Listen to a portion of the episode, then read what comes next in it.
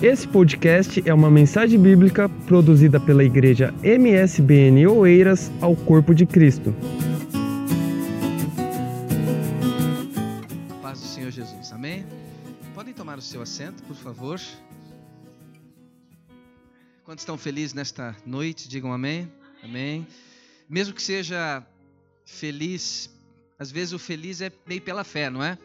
Às vezes nem tudo está bem. Às vezes nós estamos felizes, mas no fundo, no fundo, estamos até a chorar muitas vezes, né? Quantos já viveram isso? A gente fala assim, estamos, estamos felizes, amém, amém, mas é pela fé, não é? Às vezes o coração está aflito.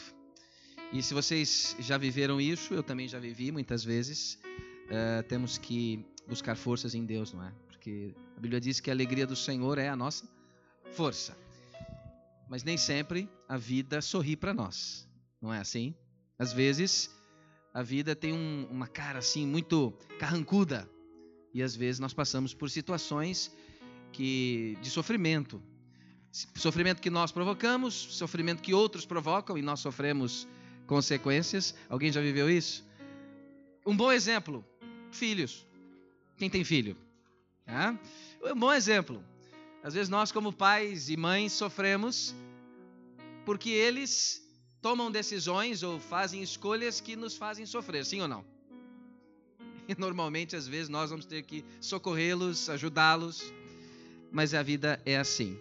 Então eu quero é, agradecer a vocês a, a oportunidade de estar aqui mais uma vez, a, a Jéssica e toda a liderança do Ministério das Mulheres aqui da Igreja MSBN. Sempre que eu venho aqui, eu, a Priscila, sempre que, que nós estamos aqui, nós somos muito abençoados, saímos daqui fortalecidos. Esta é uma igreja que significa muito para mim, para ela. Desde que chegamos a Portugal, temos uma ligação muito grande com esse ministério.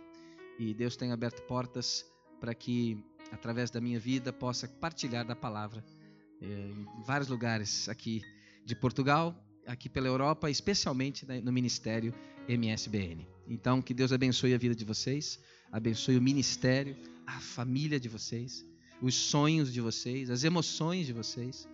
Que Deus possa curar aquilo que precisa ser curado, possa trazer boas lembranças para as más lembranças, possa trazer perdão para aquilo que ainda cause desconforto possa trazer uma palavra assim de esperança para aquilo que às vezes uh, acaba por gerar desconforto e medo, revolta, raiva, tristeza, coisas que nós fazemos, caminhos que nós escolhemos, caminhos que outros escolheram e nós sofremos, mas Jesus tem uma palavra para nós nessa noite, amém? A nossa dor não é o ponto final da nossa história.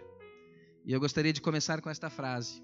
Gostaria que você apontasse essa frase que você tomasse nota dessa frase. A minha dor não é o ponto final da minha história. A minha dor não é o ponto final da minha história. Quantos creem dessa forma? Quando a gente olha para a Bíblia, a gente vê várias pessoas, não é? Homens e mulheres que sofreram muitas dores. Muitas dores. Dores de gente que enganou, de gente que traiu, de gente que vendeu, de gente que decepcionou, mas aquelas dores serviram como força, como, como escada para um caminho melhor. Então a minha dor, como é que é que nós falamos? A minha dor não é o ponto final da minha história. Amém por isso? Muitas vezes a minha dor pode ser um tempo de de repensar, um tempo de orar mais, um tempo de perdoar mais, um tempo de lapidar algumas áreas da nossa vida. Sim ou não? A dor pode ser uma grande amiga. Embora, no momento da dor, ela pareça ser algo bastante terrível. Então eu quero ler com vocês uma passagem das Escrituras que está no Salmo de número 139. Salmo de número 139. Um salmo extraordinário, tenho certeza que as irmãs conhecem. O Salmo 139, versículo 23. Salmo 139, verso 23. Quero falar hoje então sobre o tema Como gerir as minhas emoções. O Salmo 139, versículo 23, diz assim: Sonda-me, ó Deus, e conhece o meu coração. Prova-me e conhece os meus pensamentos. Vamos ler todos a uma só voz. Está aqui na, na, na, no ecrã. Vamos ler juntos. Sonda-me, ó Deus, e conhece o meu coração. Prova-me e conhece os meus pensamentos. Quantos creem que Deus tem esse poder de sondar? Amém? A palavra de Deus aqui na minha tradução diz assim: Sonda-me, ó Deus, e conhece o meu coração. Prova-me e conhece as minhas inquietações. Interessante essa tradução. Quem aqui já se sentiu inquieta? Inquieta. Ou seja, o que quer dizer inquieto? Preocupado, angustiado, que mais? Ansioso, aflito tenso, desesperado, com medo, às vezes com raiva, às vezes é, tenso por alguma decisão que precisa tomar, ou por algo que já tomou, mas não sabe se foi a melhor escolha, sim ou não?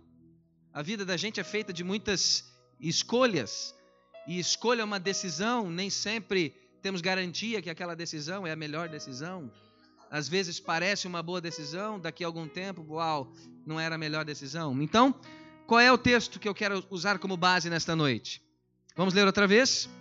Sonda-me, ó Deus, e conhece o meu coração, prova-me e conhece os meus pensamentos, ou então as minhas inquietações. Podemos até dizer assim: Senhor, sonda-me e conhece as minhas emoções. O Senhor conhece as minhas emoções aquelas mais profundas, aquelas que eu não consigo ainda dominar, aquelas que eu consigo já dominar. Senhor, sonda-me. Sondar é olhar profundamente. É isso? Sondar. Sondar é olhar onde ninguém pode olhar. Isso é sondar. Quando a, as empresas espaciais enviam uma sonda em algum lugar muito distante, é porque é um local inacessível é preciso algo muito profundo para olhar onde ninguém consegue olhar. Os irmãos compreendem isso? Faz sentido? Então o que é sonda, meu Deus? Sondar é isso. É dar espaço para que Deus olhe para a minha vida e, e toque em áreas muito profundas. Estamos dispostos a isso nessa noite? Então eu queria te convidar a fechar os olhos mais uma vez e fazer esta oração. Diga, Senhor, sonda-me. Diga isso. Senhor, sonda-me sonda o meu coração. Senhor, tu conheces as minhas emoções. Você pode dizer isso para Deus. Diga, Senhor, tu conheces as minhas emoções. Senhor, tu conheces todos os meus os meus medos, as minhas frustrações, as minhas raivas. Tu conheces os meus anseios, as as decepções da minha vida, pessoas que passaram pela minha vida, que me deixaram marcas, que me deixaram sequelas, que me deixaram medos que me deixaram, ó Deus, transtornos, traumas, raivas, ó Deus, que me deixaram dívidas, que deixaram buracos na minha alma. Então eu queria te convidar hoje a falar isso com o Senhor. Senhor, começa a sondar, começa a trazer à memória aquilo que ainda me causa dor, mas traz à memória também, Senhor, aquilo que me dá esperança. Traz à memória, Senhor, a tua graça, traz à minha memória, Senhor, o teu cuidado, mesmo quando eu não consigo entender, mesmo quando eu não consigo te ver, mas eu sei que o Senhor está lá em nome de Jesus. Senhor, tu conheces as nossas emoções. O Senhor conhece, Senhor, os nossos mais profundos pensamentos. E é a ti que nós depositamos a nossa confiança e a nossa esperança. Eu quero que você ore também por quem, tem, quem está do teu lado direito ou do seu lado esquerdo. Gostaria que você falasse com Deus a respeito dessa pessoa e dissesse: Senhor, sonda o coração da minha irmã. Sonda, Deus, o coração dela. Sonda, Senhor, o coração da tua filha. Sonda, Senhor, o coração da tua serva, meu Pai. Tu conheces os anseios, os desejos, os medos, as frustrações, os traumas profundos. Os descaminhos, os desvios, os enganos, os passos errados. O Senhor conhece todas as todos os capítulos da vida aqui da minha irmã, o Senhor conhece. Então, Senhor, eu quero liberar esta palavra profética realmente de restauração emocional, espiritual, física, moral na vida da minha irmã e da sua família e da sua casa. Senhor, eu sei que a minha dor não é o ponto final da minha história. E eu declaro sobre a vida da minha irmã que a dor dela não é o ponto final da história da vida dela, Senhor. Eu creio nisso e declaro e profetizo isso. Que as dores da vida desta irmã são ferramentas, são instrumentos que o Senhor está utilizando para trazer, para lapidar, para aperfeiçoar, para revelar a sua graça, revelar o seu poder. Eu sei, Senhor, que por trás de grandes sofrimentos existe também um grande testemunho, existe uma grande vitória, existe um grande Deus que reconstrói a nossa história, que refaz a nossa caminhada, a nossa vida. Senhor, me ajuda a ter controle das minhas emoções, a ter domínio sobre as minhas emoções. Quantas coisas, Pai, eu não consigo fazer, mas o Teu Espírito Santo, que habita em mim, que habita nas minhas irmãs, Tu podes fazer todas as coisas. Por isso, Senhor, aqui estamos, como a irmã orou no começo, nós estamos para receber a cura do Senhor. Estamos para receber a ministração do Teu Espírito Santo. Em áreas profundas, em áreas que precisam ser sondadas por Ti. Por isso nós te adoramos, Senhor, e te rendemos graças nesta noite. Crendo por aquilo que o Senhor vai fazer, declaramos aquilo que o Senhor vai fazer, já nos alegramos por aquilo que o Senhor vai fazer, em nome de Jesus Cristo. Podemos dizer amém? Amém? Louvado seja, louvado seja o nome do Senhor, louvado seja o nome do Senhor. Como gerir, então, as nossas emoções? Como é que estão as emoções de vocês nessa noite? Estão, estão boas? Estão bem? Ah, talvez algumas estejam bem, outras talvez nem tanto. É assim, a vida é assim. Mas o bom é que a nossa dor não é o ponto final. Às vezes é uma vírgula, às vezes é, é, é, é uma passagem para uma nova etapa da nossa vida. Então, se você puder tomar nota de algumas coisas, que eu Deus ministrou na minha vida para falar para vocês hoje.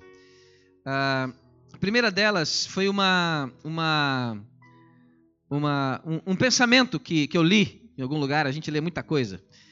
E, e alguém disse assim uma frase que eu apontei e eu gostaria que você apontasse aí. Diz assim: Vivemos a geração de fotos sorridentes e almofadas encharcadas. Interessante. Eu fiquei a pensar sobre esta frase. Vivemos a geração de fotos sorridentes e almofadas encharcadas. A foto é sorridente, mas a almofada está cheia de lágrima. O que é que isso quer dizer? O que é que isso significa? Que no fundo, muitas pessoas vivem, resumindo em uma palavra, ah, vivia de aparência. Ou seja, eu preciso mostrar para os outros, de preferência nas minhas redes sociais, eu preciso mostrar para as pessoas de que eu estou bem. Aliás, parece que é proibido, parece que é proibido estar mal. Especialmente se a pessoa tem fé, se a pessoa vai a uma igreja, se a pessoa crê em Deus, parece que é proibido dizer que está passando por uma fase difícil. Eu acho que nós precisamos rever, rever isso. O Dr. Augusto Cury, mundialmente conhecido, deu uma entrevista e eu gostaria que você apontasse pelo menos o título da, dessa entrevista. Você pode depois procurar na internet. O título da entrevista é assim: Nunca tivemos uma geração tão triste. Nunca tivemos uma geração tão triste como a atual. Ele comenta na sua entrevista que nós, às vezes, estamos assassinando crianças e adolescentes e jovens com uma série de estímulos de internet, de, de, de telemóveis e, e, e todo esse mundo virtual, esse excesso de estímulo, que tira das crianças e dos adolescentes e dos jovens a capacidade de contemplar, por exemplo, as coisas bonitas, tiram a capacidade, por exemplo, de ter empatia, de, de, de ter é, compaixão pelas pessoas. Já viram como é raro hoje em dia as pessoas terem compaixão? Quando acontece uma notícia muito triste no mundo, aparece lá na internet, no, no Facebook de alguém, alguém posta, nós até temos alguma compaixão, mas parece que aquilo dura dura pouco. Até a próxima notícia, até o próximo post de alguém, parece que nós perdemos um pouco a capacidade de amar as pessoas. Aliás, eu não sei, tenho a impressão que isso é cumprimento até do que Jesus disse. Vocês lembram de uma palavra de Jesus? Quando ele disse assim: que nos últimos tempos, o que, que ia acontecer com o amor? O amor esfriaria. Então, Jesus, que nos últimos tempos o amor de muitos esfriará. E eu penso que nós estamos a viver esses dias. Infelizmente, até com irmãos na fé. Mas graças a Deus que Jesus não disse que o amor de todos esfriaria. Amém? Ele disse que o amor de muitos. Mas que nós aqui sejamos esta exceção ao que Jesus disse. Amém? Que nós possamos praticar isso e, e desafiarmos-nos a nós mesmos a esta prática do amor. Nunca tivemos uma geração essa geração é a geração que mais tem estresse, é a que mais tem ansiedade, é a que mais sofre com angústia, com problemas da alma. Essa é a nossa geração. Agora eu te pergunto, imagina as próximas. Como é que vai ser a geração dos nossos filhos e netos? Como é que vai ser? Como é que vão ser as gerações que virão depois de nós? Eu, por exemplo, converso às vezes com alguns pais que vão ao meu consultório pedir ajuda e às vezes uma das reclamações é: ah, esta criança não, não sai da, da internet. Mas às vezes esta criança, quando olha para os pais, o que, que ela vê? Pais que também não saem do telemóvel. Resultado, ela começa a identificar modelos de comportamento na sua própria casa, copia esses modelos, e aí o pai identifica como um espelho aquilo que a criança faz mas não percebe que essa ação da criança é um reflexo do que ele mesmo faz. Então eu quero propor para vocês hoje algumas sugestões para nós entendermos esse mundo das emoções, que é um mundo complexo. É um mundo complexo. Uh, eu quero lembrar que emoção é o que dá colorido à nossa vida, dá cor. O que, que, é, o que, que é cor? Imagine uma pessoa, como seria uma pessoa sem emoção? O que é uma pessoa sem emoção? Abatida, não reage, uma pessoa sem emoção. Já imaginou uma pessoa conhece alguém, por exemplo, sem alegria? É horrível, né? Quando se perde a alegria. Conhece alguém, por exemplo, que não consegue ter, por exemplo, sonho, perspectiva, otimismo, esperança? Alguém sem emoção é um perigo. Você sabe que no mundo da, das doenças mentais, você sabe, por exemplo, que há um psicopata. Um psicopata é alguém que não tem emoção. Ele é frio. É alguém que não se importa com o sofrimento de alguém. Para ele, matar alguém ou comer um, um açaí que eu amo aqui no, no Eras Park, para ele é a mesma coisa. Porque para ele não tem uma palavra chamada culpa, não existe culpa, ele não tem essa esse filtro de emoção. Isso é um perigo.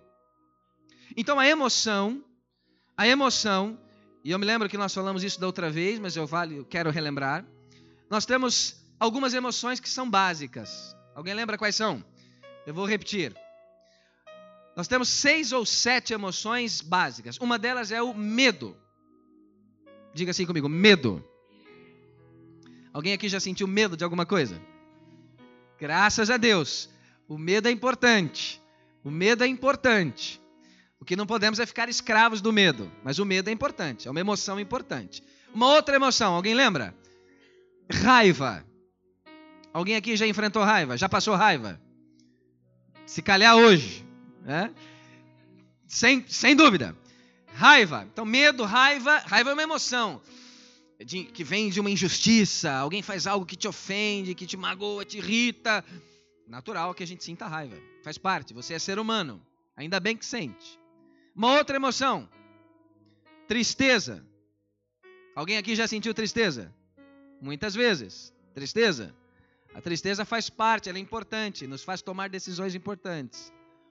Claro que algumas pessoas se afundam na tristeza e aí desenvolvem depressões, desenvolve autoestima baixa, desenvolve uma série de sintomas e aí a vida passa e eles se afundam na tristeza. É ruim. Alguém lembra uma outra emoção? O oposto da tristeza. A alegria. Alegria é uma emoção. Extraordinária emoção, importante, nos traz esperança, otimismo. Que bom que nós temos alegria. Alguém lembra de uma outra emoção? O susto. Alguns autores colocam o susto junto com o medo. Outros preferem separar, mas o susto é uma emoção. Emoção é tu... algumas pessoas até se assustam mais fácil do que outras, não é assim? Ver a sombra ali de alguma coisa já assustam, né? E todo mundo que assusta, eu não sei porquê, grita a letra A. Tem, são tantas letras, não é? Mas só a letra A. Eu não sei qual é a razão. Ah, ninguém ainda explicou por que o A, mas é o A. Então o susto é uma emoção. Alguém lembra de mais alguma? Tem uma outra que se chama nojo. Nojo ou aversão. Isso é uma emoção. É, é uma emoção. Porque o que é uma emoção? É aquilo que causa mexe com a sua, com o seu corpo, com o seu organismo. Isso é uma emoção. Por exemplo, imagina a cena. Você vai mergulhar, você vai ver ali lindos peixinhos, vai nadar com os golfinhos, espetacular, num dia lindo de verão. De repente os golfinhos se afastam e eis que vem em sua direção um tubarão branco. Bênção do Senhor, enviado por, por, por, por algum anjo. O que, que vai acontecer com a sua emoção? Sabe o que, que vai acontecer? as suas pupilas vão dilatar. O teu sangue vai sair de algumas regiões do seu corpo, do rosto, da região do intestino. A sua regi o, seu, o sangue do seu corpo vai para regiões de extremidade, mãos, ponta das mãos, ponta dos pés. Por isso que é comum alguém que toma um susto ou que está com muito medo, você fala, gente, mas você está tão pálida. Sabe por quê? Porque o sangue quase que escorre da pessoa. Porque o susto o medo é uma reação que faz você tomar uma decisão. Só que isso acontece em menos de meio segundo. Tua pupila dilata, teus pelos arrepiam, o sangue vai para a ponta dos, das, das mãos, dos pés, e aí você tem que tomar uma decisão: fugir ou enfrentar. Lembra do tubarão? Eu tenho a impressão que nenhuma das duas coisas vai dar jeito. Nem fugir, nem enfrentar. Mas você vai ter que tomar uma decisão. E isso é assim, ó, instantâneo, é rápido. Já viram uma pessoa que leva um susto e dá um pulo para trás? Ou dá um grito? Veja, isso não é racional. Isso não é pensado. Ali está um tubarão. Então agora pupilas, dilatem. Aí elas dilatam. Agora, movimentos peristálticos do intestino. Parem. Aí eles param. Agora eu ordeno, sangue, vá para as pontas das minhas mãos. O sangue não é isso. É tudo isso ao mesmo tempo em menos de meio segundo. Isso é uma emoção. Isso é emoção. Emoção é tudo aquilo que causa movimento dentro de você. Qual é o grande desafio para nós nessa noite? Primeiro, não vivermos escravos de uma emoção negativa. Aponta isso. Primeiro desafio para a minha vida: não viver escrava de uma emoção negativa. O que, que eu chamo de emoção negativa? É aquela emoção que me causou um trauma emocional. Porque a emoção por si só, ela, ela, ela não é necessariamente negativa. Quer ver um exemplo? Vamos falar do medo. Vocês acham que o medo é negativo? Depende. Sim e não. Por exemplo, se você chega no 19 andar de um prédio, chega assim na beiradinha e diz assim: Não tenho medo, pularei. Sabe o que vai acontecer? Você vai ser uma pessoa muito corajosa por três segundos. O medo, ele é protetor. A criança começa a engatinhar e aí coloca o dedinho numa, numa, daquelas fichas e leva um, um choque. Então é uma reação de susto e de medo.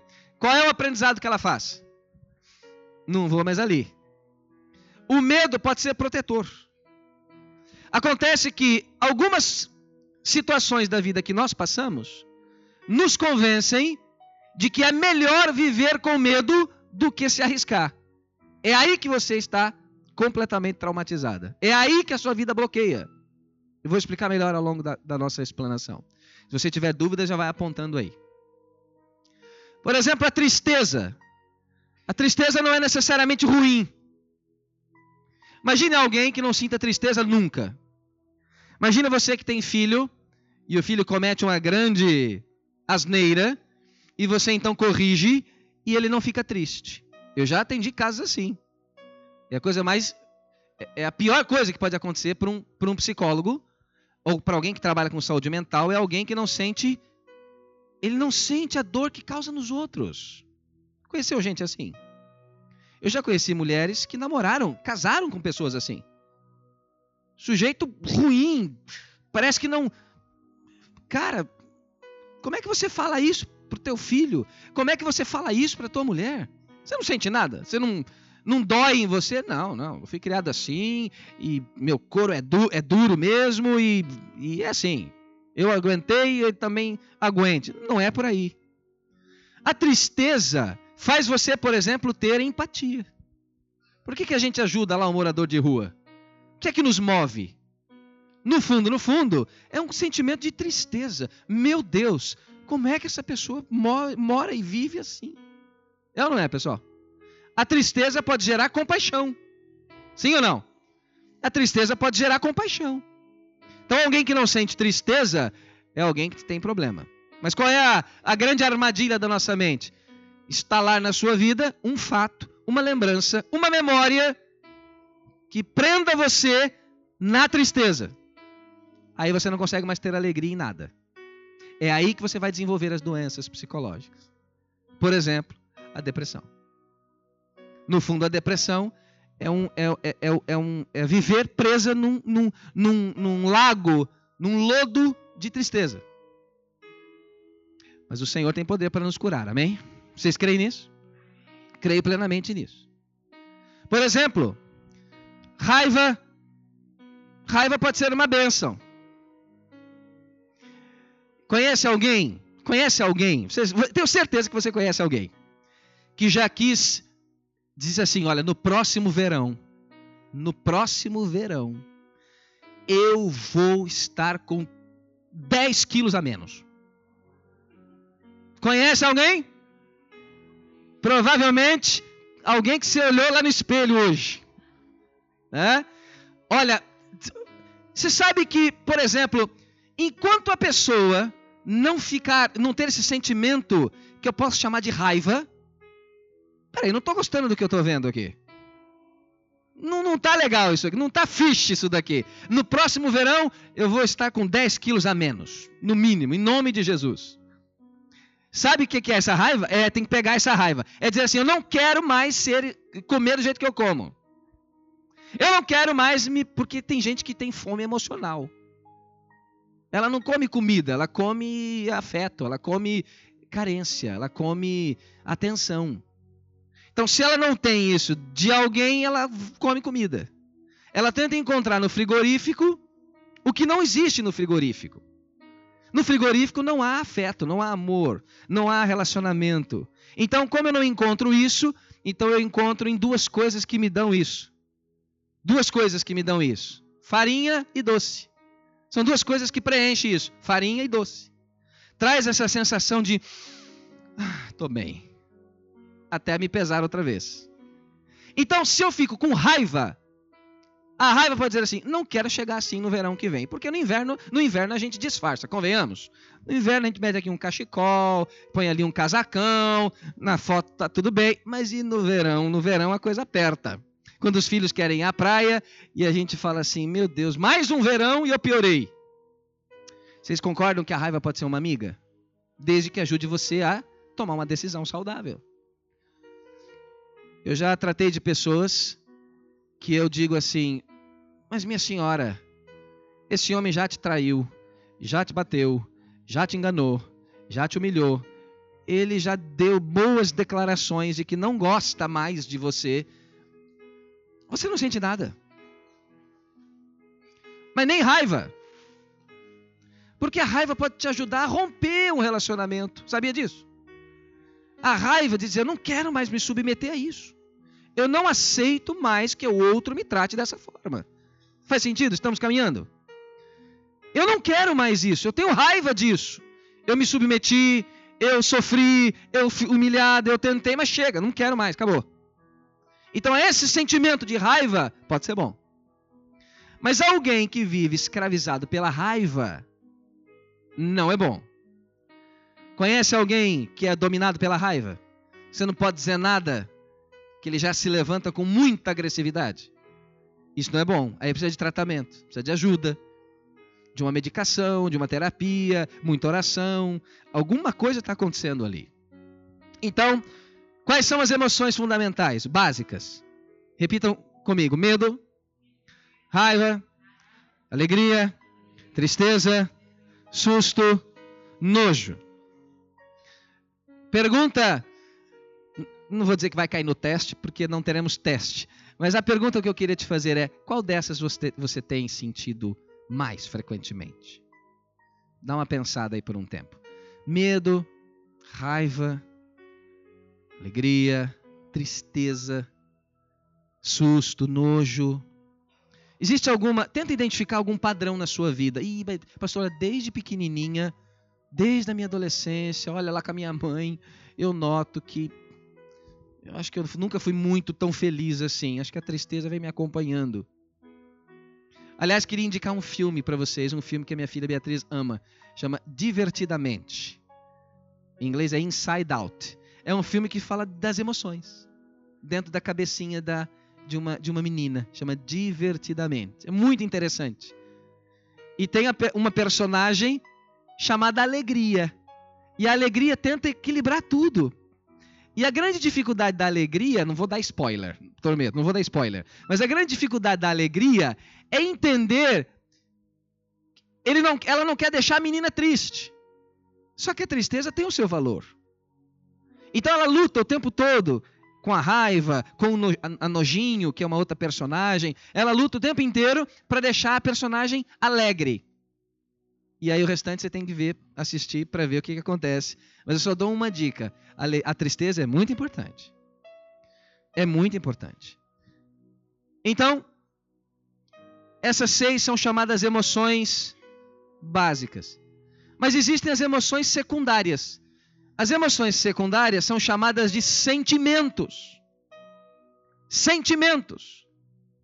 Nós temos mais de 400 sentimentos. Então, alguém que vive com raiva. Alguém aqui já sentiu raiva? Já sentiu? Raiva. Estamos todos de acordo. Mas digamos que alguém tem ódio de alguém. Ódio. Algumas pessoas até enfatizam e dizem assim: ódio mortal. Não sei se existe algum ódio celestial. Mas ela diz: ódio e é mortal, pastor. Eu digo, ok, já entendi. Só o ódio já me diz muita coisa, mas é mortal. Ódio mortal. Alguém que tem ódio de alguém, concorda que isso é uma prisão da alma, sim ou não? É uma prisão completa. Não há hipótese de ser feliz. Se fulano estiver, eu não estou. Se o fulano for, eu não vou. Se o fulano existir. Eu uma vez tive que gerenciar uma situação, há muitos anos, de duas, duas pessoas, eram duas mulheres por acaso. E uma delas disse para outra assim: se, se esta fulana for para o céu, eu vou para o inferno. Esse é um ódio gigante. Se, pastor, se essa fulana for para o céu, eu vou pedir para Deus me mandar para o inferno. Eu e ela no céu não vai dar certo. não vai prestar. Eu falei, meu Deus, eu acho que o que vai morrer aqui sou eu. Comecei a orar. Falei, Senhor, me protege. Que esse ódio mortal não me atinja. Você concorda? Agora, por que, que alguém tem ódio? Por que, que alguém, por exemplo, tem depressão? Conhece alguém com depressão? Por que, que as pessoas sentem depressão? Por que, que as pessoas sentem ataques de pânico? Muito comum, ataques de pânico. O ataque de pânico é a dificuldade de lidar com uma emoção. A emoção é o medo. Então, crianças, eu tenho visto crianças tendo ataques de pânico. E aí, o que é um ataque de pânico? O coração dispara, você tem um mal-estar terrível, parece que vai morrer, começa a transpirar, começa a tremer, você tem uma sensação de morte, e aí os pensamentos começam a. Algumas pessoas desmaiam, vomitam. Isso é um ataque de pânico.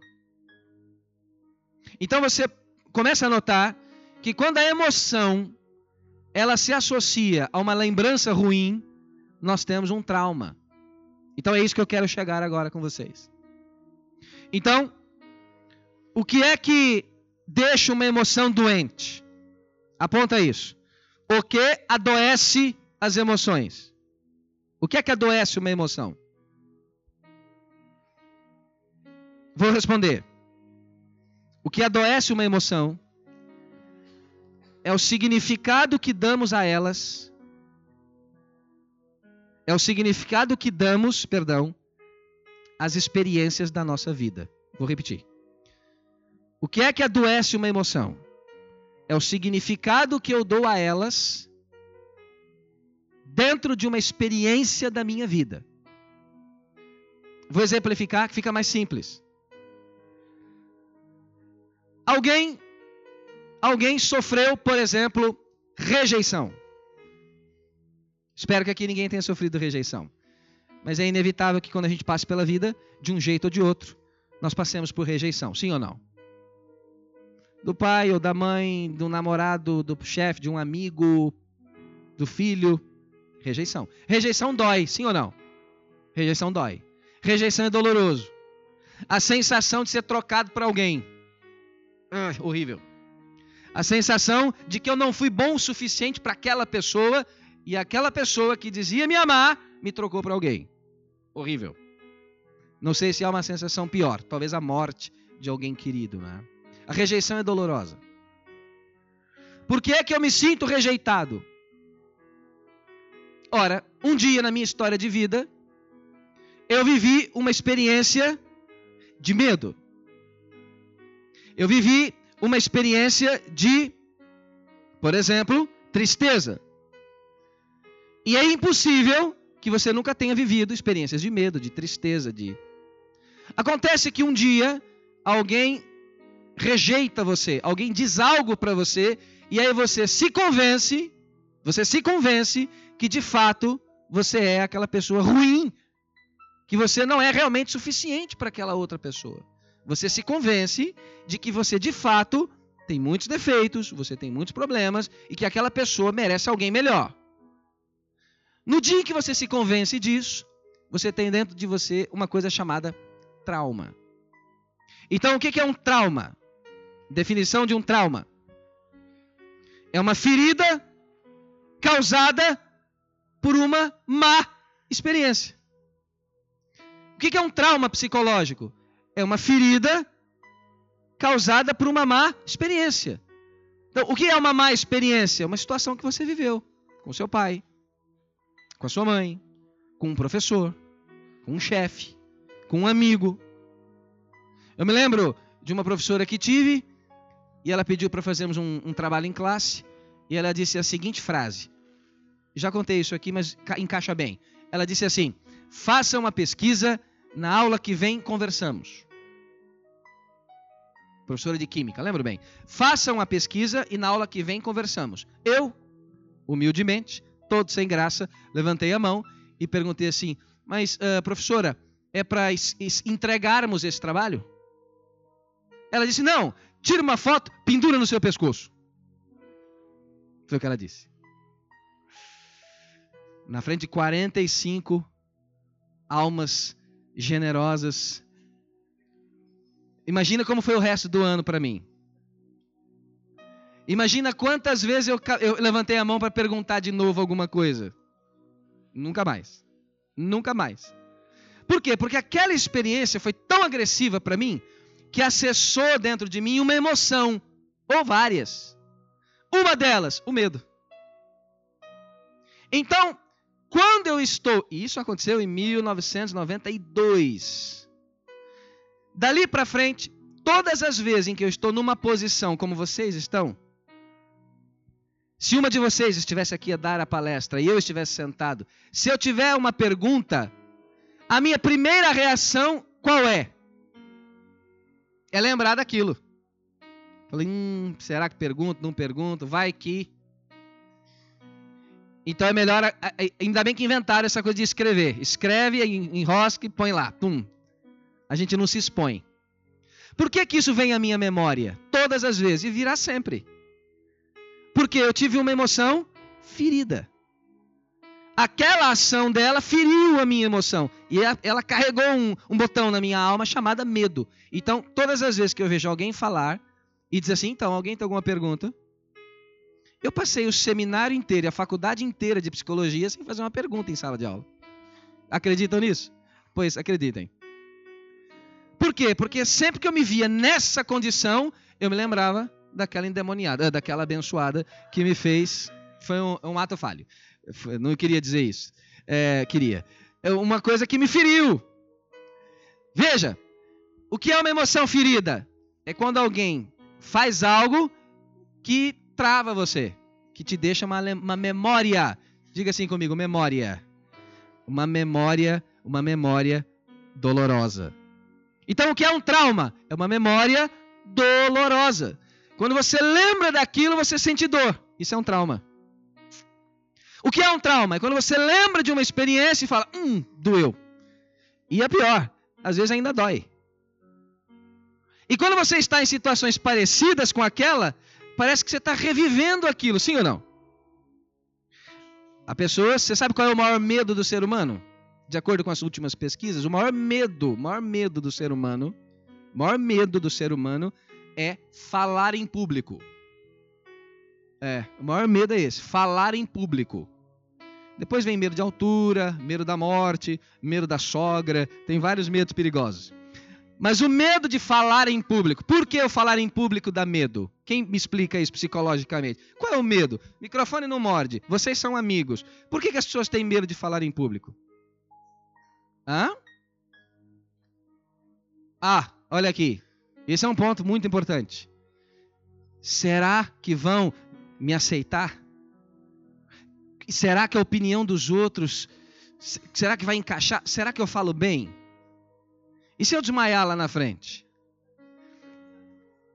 E se, e se eu. E se, aí o medo começa a piorar, né? É, o medo de falar em público gera assim, mas e se as pessoas me rejeitarem? E se eu for humilhado? E se não gostarem de mim? Então, no fundo, a ferida do medo, ela destrói a autoestima. Sim ou não? Se você não tem autoestima, você não tem autoconfiança. Se você não tem autoconfiança, você fica numa gaiola fechada. Não, melhor não me mostrar, melhor ficar discreta, melhor ficar na, na caverna, porque se eu me expor, posso ser criticado.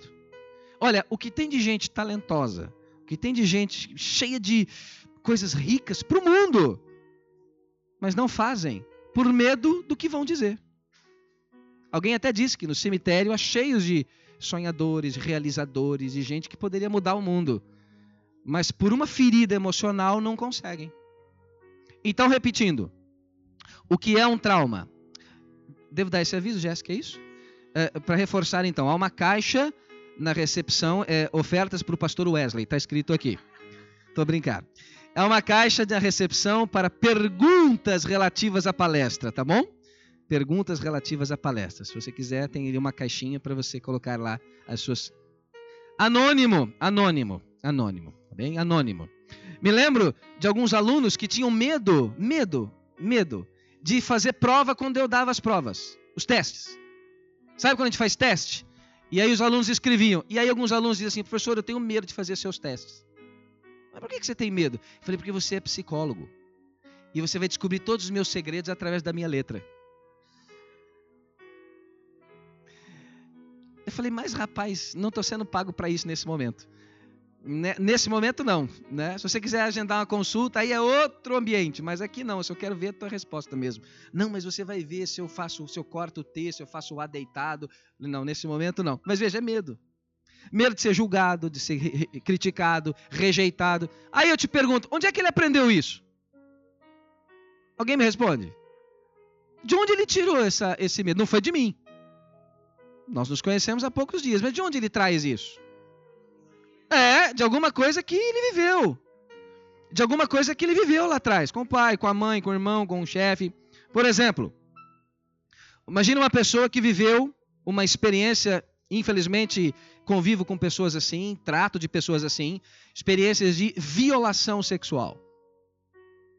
Violação sexual. Isso é grave, gravíssimo. Normalmente isso acontece quando? Quando que isso acontece? Na infância na infância, adolescência, pré-adolescência, infância.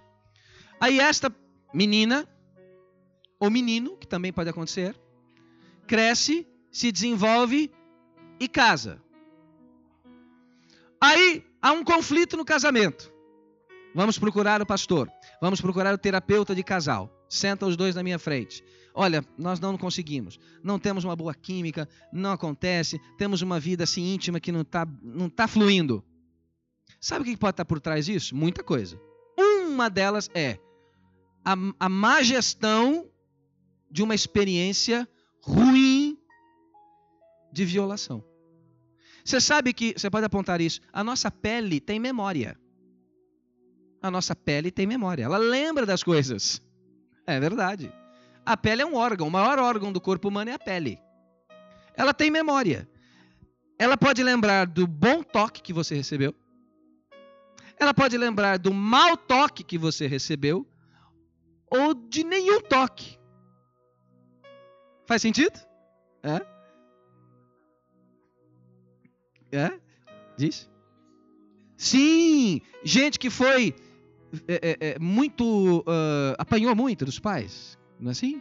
Gente que foi tratada com muita. Não sei se alguns de vocês talvez tenham passado por isso, né? Foi tratado com muita agressividade, um pai que é muito severo, né? Batia muito, gritava muito, muito disciplinador no sentido de bater mesmo. Então a pele dessa pessoa, ela tem uma memória. Então aí, aí ela se casa, aí ela namora.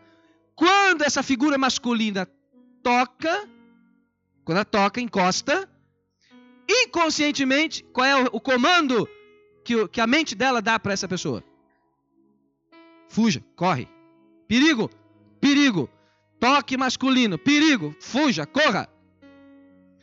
Agora, o que é mais impressionante, o que é mais impressionante é que algumas pessoas, Jéssica, vivem situações assim, são agredidas, são humilhadas, saem de uma relação e caem em outra igual. Parece que tem uma. É uma. É, é, isso é doentio. É, exato, é, é doentio isso. Precisa de cura nessa emoção.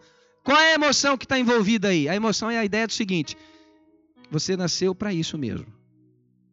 Essa é a tua missão no mundo. Tua missão no mundo é sofrer. Tua missão no mundo é apanhar, é ser humilhada.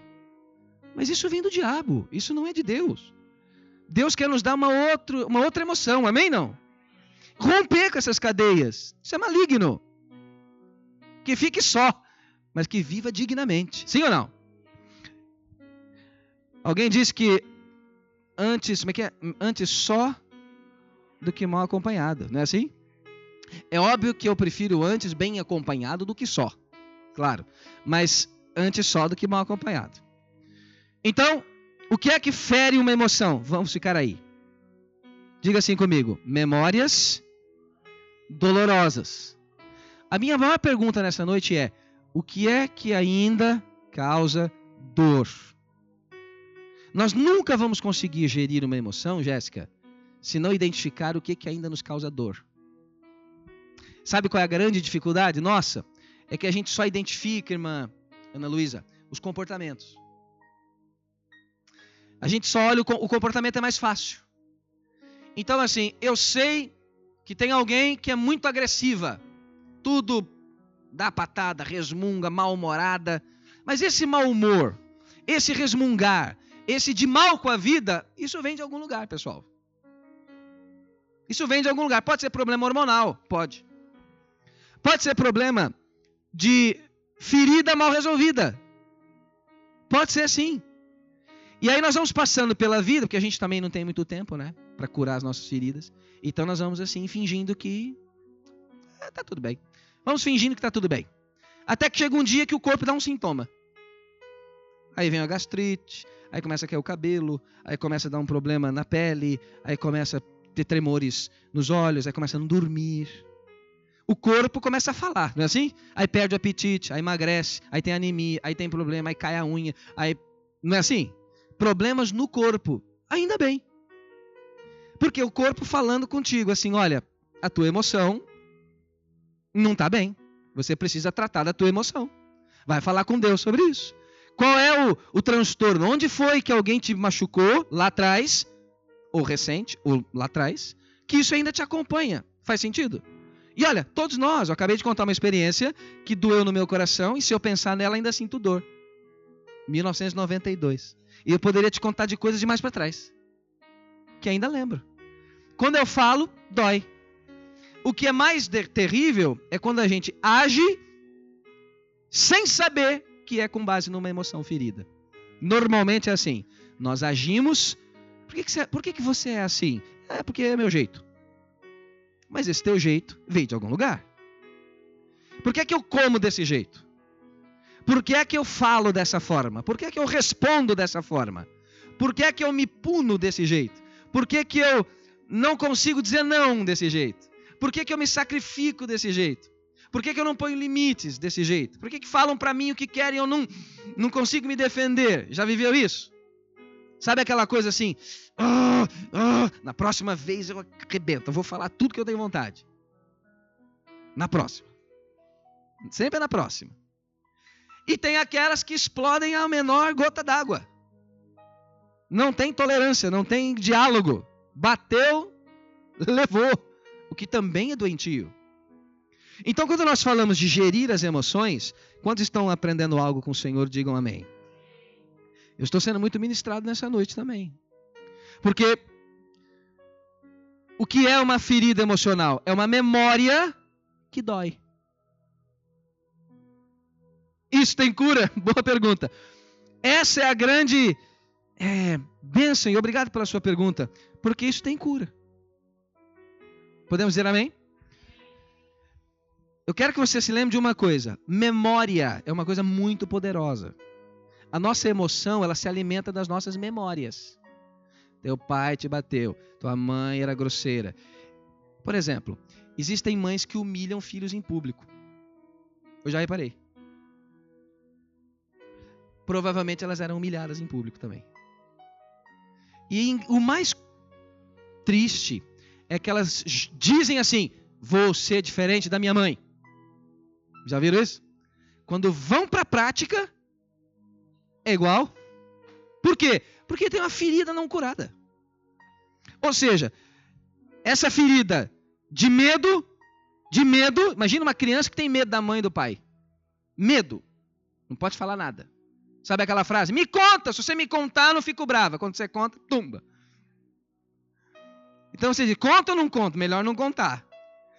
Você, você, parece que vive com um monstro. E aí esse medo pode gerar em, em outros sentimentos, por exemplo, humilhação. Sentimento de humilhação. Então você aí se casa com alguém, você não consegue partilhar seus problemas. Você não consegue dizer uma tristeza da sua alma. Porque provavelmente você vai se casar com alguém que, olha que incrível, também tem as suas histórias. O lado de lá também pode ser ruim, também pode ser difícil. Veio de uma história também difícil, por isso que tem muito divórcio. O que é um, um divórcio? Tem muitos fatores. Um deles é dificuldade de lidar com a ferida do outro. Cara, eu não sei nem lidar com a minha, você quer que eu entenda a sua? Dá licença, dá um tempo. Cada um que cuida da sua. Não, mas vocês estão juntos. Ajuda a cuidar da ferida dela e ela do seu. Não, aí é demais. Mas que feridas que eu tenho? Olha, estou vendo aqui várias. Não, eu não tenho ferida alguma. Conhece gente assim? Eu tô 100%. Eu sou assim, quarta pessoa da Trindade, quase. O que é uma, um trauma emocional? É uma memória que dói. A pergunta que eu te faço: qual é a lembrança mais, ou as lembranças mais dolorosas que você carrega ainda? Estou dizendo que não seja uma coisa que você resolveu. Às vezes até já resolveu. Já falou com a pessoa. Mas isso ainda mudou você em alguma coisa. Sabe aquela coisa que te muda? Sabe aquela coisa que você fala, puxa, nunca mais fui o mesmo depois daquilo? Já viveu isso? Depois daquela experiência, acho que eu nunca mais fui a mesma pessoa. Mudei, me tornei mais assim, mais fechada, não confio mais nas pessoas. Eu agora me tornei mais amargo, me tornei mais assim, mais estranho. Situações que você viveu. O que isso significa? Significa que você tem uma ferida ali. Há um versículo na Bíblia, em Lamentações 3:22, que diz assim: "Quero trazer à memória aquilo que me dá esperança". Podemos dizer amém? É aí que começa a cura. Existe uma palavra na psicologia chamada é uma, é uma, palavra, uma palavra grande, um palavrão, mas vale a pena apontar. Qual é o meu desafio como psicólogo quando eu encontro alguém assim? É ajudar esta pessoa a re, ressignificar, ressignificar aquela dor do passado. Esse é o palavrão que eu queria que vocês apontassem. Ressignificar. O que é ressignificar? Isso é dar um novo significado àquilo. É dar um novo significado àquilo. Porque quando eu olho para aquele trauma, eu tenho duas opções. Ou eu olho com aquele olhar do menino que sofreu o trauma, ou da menina que sofreu o trauma, aos sete anos, aos cinco, aos três, aos quatro, aos dez. Ou eu olho com esse olhar maduro de hoje. Então o que é ressignificar? É voltar naquela experiência e dizer assim: bom, a minha professora disse aquilo. Ok, ela foi mal. Ela foi má comigo. Mas se calhar ela não estava bem. Olha, apesar do que ela disse, eu fui aprovado na disciplina dela, fui até o fim. Apesar de ser zombado, humilhado pelos colegas, eu consegui. Consegui. Talvez ela tenha tido alguma dificuldade exterior em casa, algum problema maior naquele dia, não estava bem e respondeu daquela forma. Sabe o que é? Sabe o que é? Acho que eu vou perdoar aquela professora lá. O que, que eu acabei de fazer? Ressignifiquei.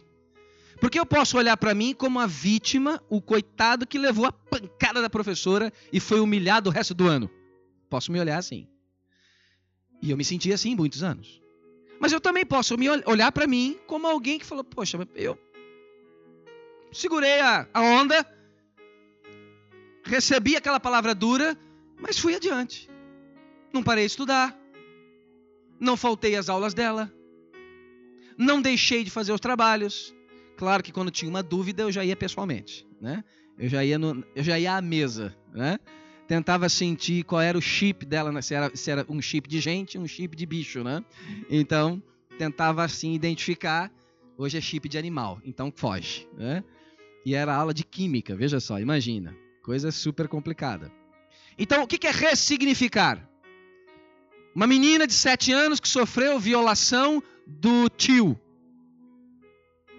ela pode ficar a vida inteira dizendo assim: Uau, por que, que Deus não me ajudou naquele dia? Onde é que Deus estava que não me protegeu?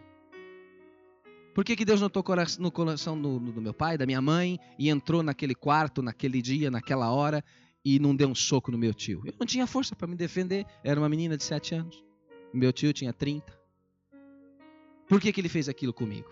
Por que, que Deus não me ajudou? Eu posso ficar nisso a vida inteira. Sabe o que, que vai acontecer comigo? O que, que você acha que vai acontecer comigo? Você acha que eu vou me curar? Não tem como. Eu não vou conseguir me curar disso. Então, o ressignificar é. Agora vem. O que é o ressignificar? É fazer um olhar maduro para aquele trauma. É fazer um olhar espiritual para aquela ferida. É dizer assim: apesar daquilo, apesar daquilo, eu segui adiante na minha vida. Apesar daquilo, eu consegui sobreviver. Apesar daquilo, eu fui adiante. Amém por isso? A Bíblia diz que Jesus era um homem experimentado em dor e sofrimento. Sim ou não? Foi traído, humilhado, ferido, cuspido, zombado, fizeram bullying com ele, chamaram de Beuzebu, foi, sofreu ingratidão, rejeição. Os dez leprosos, dez foram curados. Quantos voltaram para agradecer? Um. Os outros nove desapareceram. Isso é ingratidão. Isso é rejeição. No entanto, Jesus foi até o fim, não foi? Sim ou não? Foi até adiante. Fez o seu ministério. Foi adiante. Então o que eu quero te dizer é: qual é a, a sugestão que eu te dou? Primeira, lembre daquilo que te cause dor.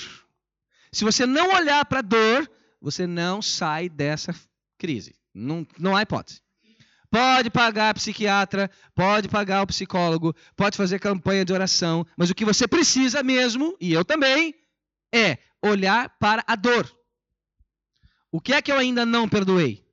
O que é que eu ainda talvez já tenha perdoado, mas ainda não quero falar disso? Sabe aquela coisa? Não quero falar sobre isso. Ou então, aquilo que eu nunca contei para ninguém. Aquilo que eu nunca abri para ninguém. Então isso é uma dor. Pode ser que a gente olhe assim para alguém, para você, e diga: não, esta pessoa é super bem resolvida. Já teve essa, essa impressão? Já teve essa impressão? Por exemplo, estou aqui falando bastante de mim hoje, né? Mas que seja para edificar vocês. Todos os dias eu tenho que lutar bastante, bastante mesmo, com a minha insegurança. É, é diário isso. Todos os dias eu tenho que ir aos pés do Senhor, ouço minha mulher e uau, muitas vezes não acredito em certas coisas. Porque para mim mudar de país trouxe uma, uma um certo um desequilíbrio naquilo que eu que Deus já estava a construir através da minha vida, no meu ministério no Brasil. De repente Deus me tira do Brasil e manda para Portugal. O que, que acontece comigo? Quebrou. Fiquei totalmente sem chão. E isso depois de seis anos e meio, seis anos e meio que estamos aqui. E por isso que eu tenho um carinho muito grande com esta igreja. Esta foi a primeira igreja que eu preguei em Portugal, foi essa daqui. No dia 13 de outubro de 2013, lembro até hoje. Me marcou muito. O primeiro convite que eu recebi foi aqui dessa igreja. Por isso que eu tenho um carinho quando eu venho aqui. Mas isso gerou no meu coração uma enorme insegurança. E de onde é que vem insegurança? Quem adivinha? Qual é a emoção que está por trás da insegurança? É o medo. É o medo. Será que eu consigo sustentar minha família? Será que eu consigo ter de volta meu, os meus pacientes, o meu consultório que eu tinha no Brasil? Mas e as aulas que eu dava lá? Será que eu consigo dar aqui? Aí a gente às vezes quer trazer o que vivia lá para viver aqui. Já viu isso? E isso não, não funciona. É um processo de reinvenção. Você tem que se reinventar e descobrir outras coisas, outros caminhos. Mas a ferida fica assim, ó. Fica lembrando. E quando algo dá errado? E quando algo dá errado? Aí vem aquela palavra assim: por que, que você tirou tua família de lá? E quando a filha descobre, descobre que a filha mais nova tem asma. Aí vem alguém da família e diz assim: você tirou tua filha de um país quente e levou ela para um país frio, é lógico que ela vai ter asma. Pom! Numa linguagem bem sutil, o que estão que querendo dizer? A culpa é sua. Você disse que Deus mandou e aí tá aí o resultado. Ó, e aí a ferida vai fazendo assim. Se a gente não se proteger e não tiver muito a cabeça centrada em Deus, ou você se mata, ou você junta as, as coisas e diz assim: ah, tá bom, então vamos embora. Como muita gente faz, às vezes, aí vai, ih, mas não, não era lá, pum, aí volta, pum, mas não, mas não era aqui, pum, agora é outro lado. Né? Igual os portugueses têm um ditado que eu acho fantástico, que diz assim: parece que o, o melhor lugar é onde a pessoa não está. Já viu isso? Sempre onde ela não está é o melhor lugar, né? Então, o melhor lugar é lá. Não percebe que a ferida está aqui. Então eu queria desafiar vocês nessa noite a identificar qual é a sua memória dolorosa. Às vezes você convive com alguém que tem memórias dolorosas. Teu filho pode ter memórias dolorosas. O marido pode ter. Tua mãe. Mas é muito difícil alguém falar isso. É muito difícil extravasar e colocar isso para fora. Então, qual é a, a cura para isso? Qual foi a palavra que eu lhes disse hoje? Re, ressignificar. É tentar dar um outro sentido, um outro significado para aquilo. É tentar dar uma outra, uma, uma, uma compreensão diferente. Não de vítima, mas de alguém que sobreviveu aquilo. E mais ainda, o ressignificar significa eu não preciso descontar nos outros. Outros não precisam pagar a conta de algo que fizeram comigo. Tem gente que desconta na mãe coisas que viveu com outras pessoas. Não é, não é honesto com a mãe. Há pessoas que descontam no filho coisas que viveu com outras pessoas. Não é honesto com o filho. Então, é o que nós chamamos de trans, transferência, de projeção, transferência de, de frustração. Então, para a gente fechar esse assunto, esse momento e abrir para perguntas. Quantos estão aprendendo algo com o Senhor? Amém? Deus está falando algo aí para você. Queria que você tentasse identificar algumas coisas. E isso é muito profundo. Isso, isso vale um, uma, um seminário de né, muito tempo, claro. Eu sei disso. E, e daí a minha angústia também. Fico aqui angustiado. Né? Quando, quando eu estava ali preparando esse estudo, a Priscila me viu assim, angustiado. E ela falou: Mas por que você está assim angustiado? Você vai falar de um tema que você gosta? Eu digo: Sim, mas a minha angústia é o que, que eu vou tirar da palestra? Ou seja, o que, que eu não posso falar? Porque, como o nosso tempo é curto, então há muitas coisas que eu não, não, não posso dizer. Porque o nosso tempo é curto, não é? Então isso me angustia muito.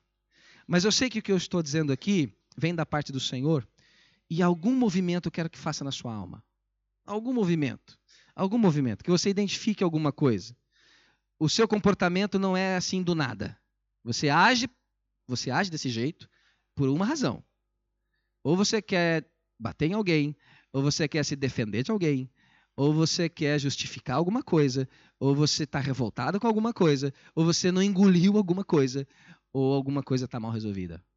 A gente é ser humano. Todos nós temos coisas ainda mal resolvidas, é natural. É natural. A questão é que ninguém fala sobre isso. Então, para a gente gerir as nossas emoções, eu quero dar para vocês quatro sugestões. Vamos aprender? Amém? Prometo que quero ser breve. Primeira sugestão é esta. Encontre boas válvulas. Encontre boas válvulas. O que são boas válvulas?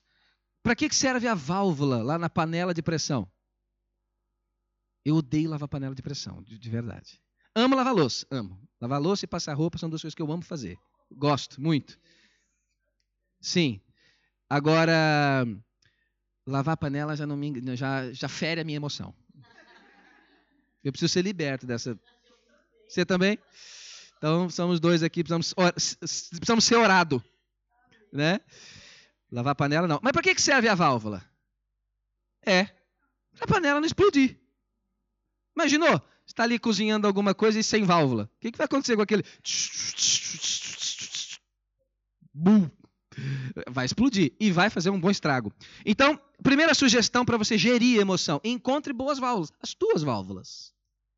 Você precisa lidar com o teu estresse através de boas válvulas. Vou dar sugestões de válvulas. Ler um bom livro é uma válvula. Dormir é uma ótima válvula.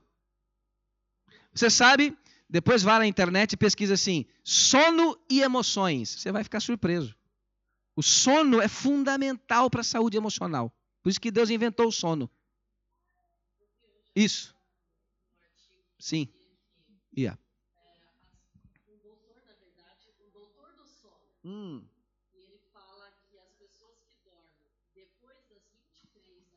Uhum.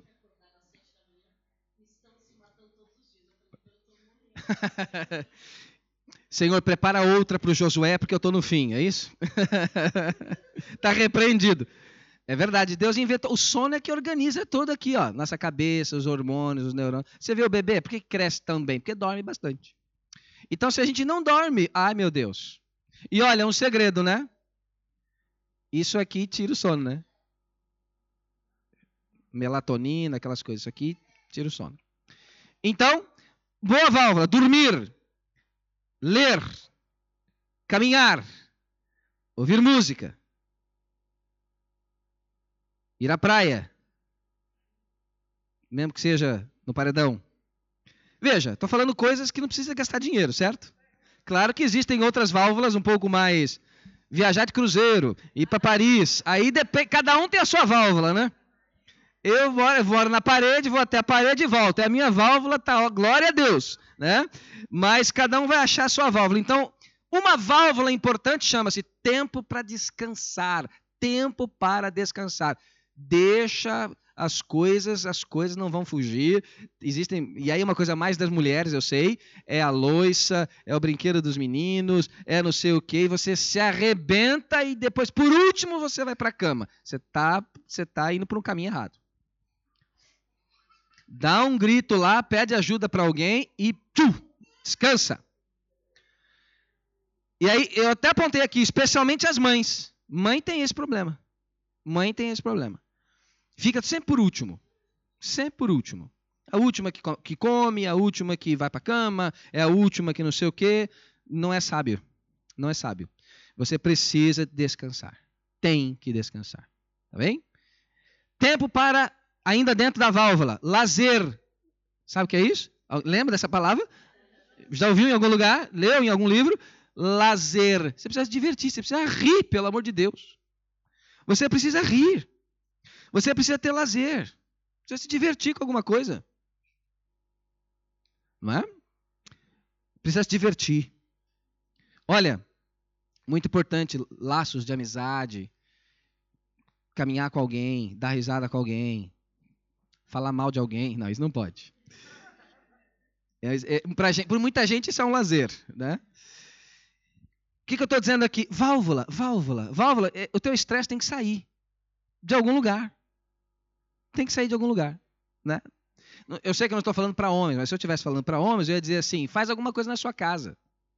Vai martelar alguma coisa.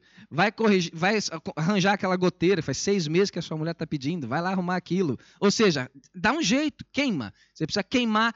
A palavra aí é queimar adrenalina. Tem muita adrenalina no seu coração. Precisa queimar isso. Arruma o roupeiro, troca os móveis de lugar, faz alguma coisa. Tá? Válvulas. Não saia daqui sem lembrar essa palavra. Em nome de Jesus, eu preciso encontrar boas válvulas. Não é para chegar em casa e falar para o seu marido, amor, o palestrante falou que a gente tem que ir para Paris. Não é isso. Mas se for, vá, né? Então, boas válvulas, tempo de descanso, tempo de lazer. Claro, a melhor das válvulas, tempo para Deus. Essa é a melhor das válvulas. Você não vai corrigir o teu estresse se você não tiver tempo para Deus. Tempo para Deus. Você tem que tirar aí pelo menos meia hora, 15 minutos do seu dia para falar com Deus. Orar, colocar ali no YouTube, no seu telemóvel, um bom louvor, ouvir ali a palavra, refletir sobre um texto da Bíblia. Senhor, me ajude aqui. Eu estou com dificuldade, Senhor, preciso de ajuda. Primeira sugestão, então, diga assim comigo: encontrar boas válvulas. Você vai identificar quais são suas válvulas. A vida é muito estressante e às vezes viver é chato. Tem uma coisa que chama rotina. Quem, quem sabe o que é isso? Rotina. Ah, às vezes a rotina é desagradável. Todo dia a mesma coisa, todo dia a mesma coisa, todo dia a mesma coisa. Ah, ninguém aguenta. Tem que ter um, um descanso aí. Número dois, para gestão das emoções. Segunda sugestão: fortaleça a sua autoestima. Fortaleça a sua autoestima. Ou seja, aprender a gostar de si mesmo, gostar de si próprio. Eu sei que talvez alguns cresceram sem esse reforço dos pais, sem esse elogio dos pais. Muita gente às vezes não cresceu assim. Mas eu queria que vocês é, pudessem repensar sobre isso. Eu sei que às vezes a nossa autoestima não é assim tão forte. Mas algumas perguntas para avaliar a autoestima. Eu apontei aqui algumas perguntas. Por exemplo, por que eu não consigo dizer não? É uma boa pergunta para avaliar a minha autoestima. Por que, que eu não consigo falar não? Conhece pessoas que, quando dizem não, sentem culpa? Isso é um problema de autoestima. Porque tem gente que diz não na boa, não tem? Ela não quer nem saber se você está contente, se você fez cara feia. Ela diz não, é não. Mas há pessoas que dizem não e ficam mal com elas mesmas. Então há um conflito. Há um conflito emocional. Precisa ser curado. Por que é que eu não consigo dizer não? Por que é que eu me autodestruo? Uma forma de se autodestruir, por exemplo, é comer errado. É dormir mal. Dormir mal é uma forma de se autodestruir. Comer mal é uma forma de se autodestruir. Por que é que eu estou me punindo? Por que eu me submeto a certas situações? Por que, que eu não falo nada? Por que, que eu não reajo? Por que, que eu não digo? Então, isso são indicadores de que a minha autoestima está em baixa. E sem autoestima, você não consegue curar as feridas da sua alma. Com uma autoestima baixa, as pessoas fazem de você o que elas quiserem fazer. Gato sapato. Isso está repreendido na nossa vida em nome de Jesus. Jesus valoriza você. A sua opinião é importante. Há pessoas que têm essa sensação de que não tem voz, nem em casa. Fala, fala, fala, parece que ninguém ouve, ninguém obedece, ninguém. Ela falar, o gato miar é a mesma coisa. Autoestima. Precisa re, re, re, fortalecer isso. Alguém disse que inteligência é conhecer a si mesmo. Eu gostei muito dessa definição. Inteligência é conhecer a si mesmo. À medida em que eu me conheço, eu me torno inteligente. Eu sei o que quero, e olha que bonito, eu sei o que não quero. Saber o que quer é bom, mas saber o que não quer também é muito bom, viu? Às vezes a gente não sabe bem o que quer, mas saber o que não quer ajuda muito. Amém? Quem entende isso, diga bem. Segunda sugestão, fortalece a sua autoestima. Terceira sugestão. Qual é o nosso tema de hoje? Como gerir as minhas emoções. Eu sei que é um papo um pouco doloroso, mas isso é muito necessário, Jéssica. Parabéns pela sua visão e a visão desta igreja de poder abrir esse espaço para nós falarmos sobre isso. Quantos estão sendo abençoados nessa manhã, nessa noite? Eu estou sendo abençoado. Primeiro, encontrar boas válvulas. Porque se você não encontrar válvulas, você vai explodir na cara de alguém. Esse é o problema. Você vai falar para alguém o que não deve. Você vai passar do ponto com alguém. Por isso que você precisa de válvula. Sim? Às vezes a válvula é se afastar de alguém. Já viu isso? É afastar. Não, melhor a gente não falar agora, afasta. Vai, vai lá no Pingo Doce comprar uma, uma pizza. depois volta, depois de três horas. Às vezes a válvula é o distancia um pouco, afasta, respira. É uma válvula. Melhor do que você já sabe. Número dois, fortalecer a sua autoestima. Autoestima forte, autoestima equilibrada. Se você não se sentir bem com você, ninguém vai se sentir bem com você. Guarda isso, tá bom? Se você não se sentir bem com quem você é, as pessoas também não vão se sentir bem com você.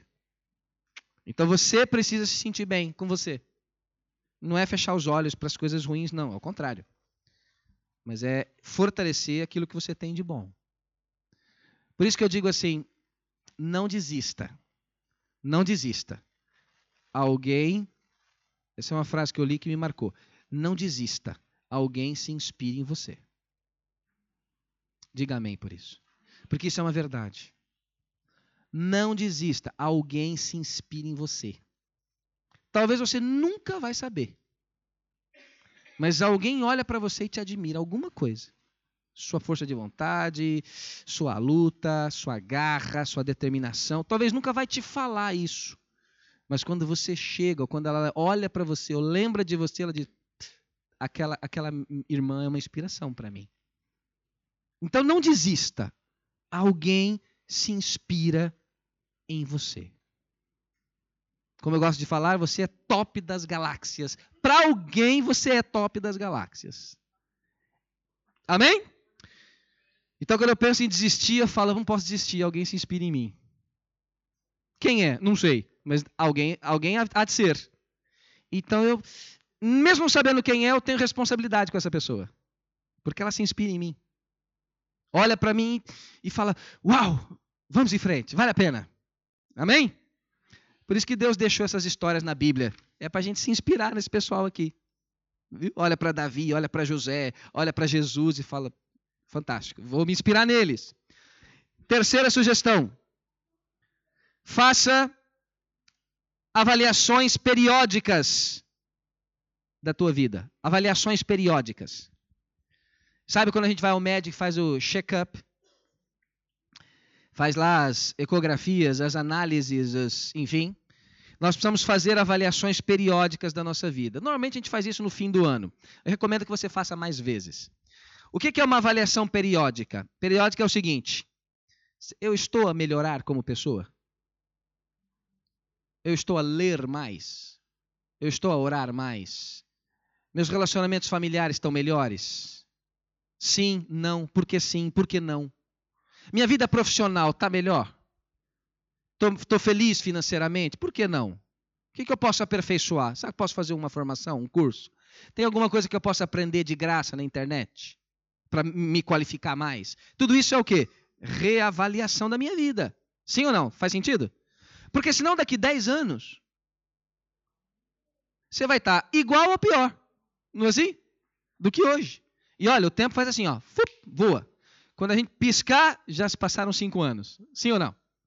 Então existem coisas que nós não colhemos simplesmente porque não plantamos. É óbvio. Ah, mas por que eu não estou melhor? Por muitos fatores. Oportunidades, dificuldades, é natural. Mudança, é natural. Mas tem muita coisa que eu ainda não tenho porque eu não, não plantei. Não, peraí, não plantei, não consegui. Certo? Ah, mas eu quero no verão que vem poder fazer uma viagem. Tá bom, começa a guardar uma moedinha de 2 euros por dia, por exemplo. Multiplica 2 euros por 365. Já dá, já dá para comprar um gelado no Mac. Sim ou não? Começa a guardar uma moeda de um euro, um euro por dia. Vai lá, pum, compra um mealeiro e põe, pum, fechado, mealeiro fechado. Pum, se for aberto, você vai lá e toma. Fechado. Põe lá uma moedinha de um euro para você ver. É uma poupança, amém. Pouca, muita, não interessa, é disciplina. É uma ideia. Número 3. Então, número dois é fazer reavaliação. Fazer reavaliação. Nessa reavaliação tem uma pergunta muito interessante aí. Volta aí. Abandonei velhos hábitos? Abandonei velhos hábitos, vícios, hábitos, manias? Por exemplo, uma coisa que destrói a minha emoção. Lá em casa, não a Pri, mas a minha filha mais velha, gosta de apertar a pasta de dente no meio. Você conhece gente que faz isso? Então, isso é uma coisa, para mim, é algo assim. Quase ataque de pânico. Aí eu vou e arrumo a pasta de dente. Acho tão bonita quando ela fica assim, o tubo. Vocês têm essa mania também? Quem tem? Ó, todo problemático. Ó. Um, dois, eh, três. Isso é a doença grave. Né? Aí você ajeita, aí vem a filha, aperta no meio. Fica aquela coisa desconjuntada, feia, esquisita. Fala, mas como é que existe um ser humano que faz isso? Meu Deus. Convivência é difícil. Convivência é uma coisa difícil. Então tem que fazer reavaliações. Poxa, mas vai passar a vida inteira apertando o negócio assim? Precisa de, um, de, um, de uma terapia isso daí. Por isso que é bom viver só. Porque aí eu aperto do jeito que eu quiser, joga lá, não é? Eu já tive que lidar com situações de, de, de pelo, de cabelo na, na, na, na, no ralo, que já estava dando divórcio isso daí. No meu caso, três. E, e, eu, e eu entendi o rapaz, mas eu não queria ficar mal também. E ele não aceitava. Como pode a pessoa não ver que aquilo cai e entope tudo? E ele ia lá e tirava, e tum, jogava. No outro dia, mesma coisa. Ele falou: Não quero mais viver com essa mulher, não. Eu falei: Rapaz, são todas assim em geral. Então, fica tranquilo. Dei a mão e chorei no ombro dele. Vamos em frente. Né? Agora, o dia que entupir, aí lascou. Né? Número 4, para encerrar e irmos para as perguntas. Número 4. Isso é muito importante para gerir emoção. Muito. Cuidado com o que você espera dos outros. Eu ouvi até um suspiro ali. Cuidado com o que você espera dos outros. Tem muita gente que vive uma ilusão. A ilusão de que não vai ser ferido, a ilusão de que as pessoas são compreensivas. Eu vejo as pessoas às vezes vêm à igreja e é natural, tem que vir à igreja. Igreja é um lugar de salvação, mas a igreja é um lugar de seres humanos. Gente, gente, ser humano. Hospital. E nesse hospital tem todo tipo de enfermidade. Então, às vezes eu vejo pessoas que se casam, namoram, vão para a igreja, mas elas esperam das pessoas algo que as pessoas não podem dar. Elas não podem dar perfeição, elas não podem dar. E, e aí eu fico num conflito, porque eu digo, mas eu quero isso. Eu dou isso para as pessoas. E há pessoas que se doam muito. Eu sou tão compreensivo, eu sou tão generoso, eu estou aí para todo mundo e ninguém está aí nem aí para mim. Isso destrói muita emoção. É quando você tem um descompasso entre o que você dá e o que você recebe dos outros. Eu queria que você fizesse uma reflexão. Cuidado com essas expectativas. A expectativa é a mãe da frustração. Lembra dessa frase? Por outro lado, claro que nós temos que amar, conviver, e aí uma palavra muito importante para a gente gerir a emoção. Você precisa aprender duas coisas fundamentais. Número um, perdoar.